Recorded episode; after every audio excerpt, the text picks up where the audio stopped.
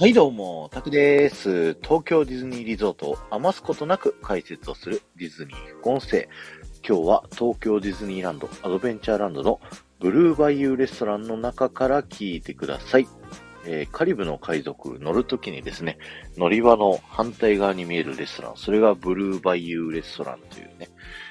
レストランになっているんですけども、ディズニーランドってもう本当にテーマの徹底ってすごいじゃないですか。いろんな世界観とかね、こういろいろ考えられて作られているというふうに思うんですけど、このブルーバイユーレストランでですね、あれ？なんかちょっと変だぞって、あれれ？おかしいぞって思うところがあると思うんですけど、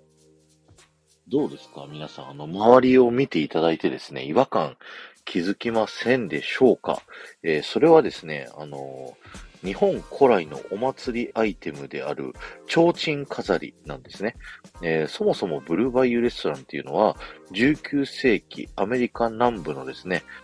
ガーデンパーティーがね、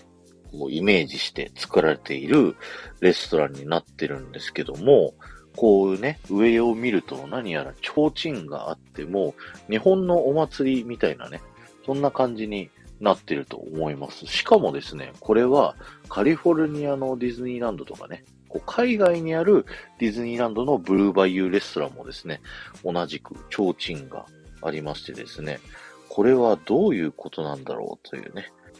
なんかの間違いなんじゃないだろうかっていうふうに思うんですけれども、実はね、これ歴史通りなんですよ。この頃のアメリカっていうのはですね、あのアジアとの貿易が盛んになってですね、東の果てにある不思議な国、日本がですね、すごい注目を浴びていたんですね。そしてジャポニズムっていうブームがこう来てですね、貴族や富豪たちがですね、あの、競うように日本の芸術品などをこう輸入していたというね、それがお金持ちのステータスだったという時代背景があるので、それを忠実に再現してですね、このブルーバイユーレストランには、えー、提灯があるというね、えー、そういった歴史が学べるレストランに実はなっております。なのでですね、ぜひ皆さんブルーバイユーレストラン行った時はですね、上の提灯注目してみてください。東京ディズニーランドから、だからあるというわけでもなく、この辺りの舞台となっている時代背景というものをこう考えられてね、こう作られている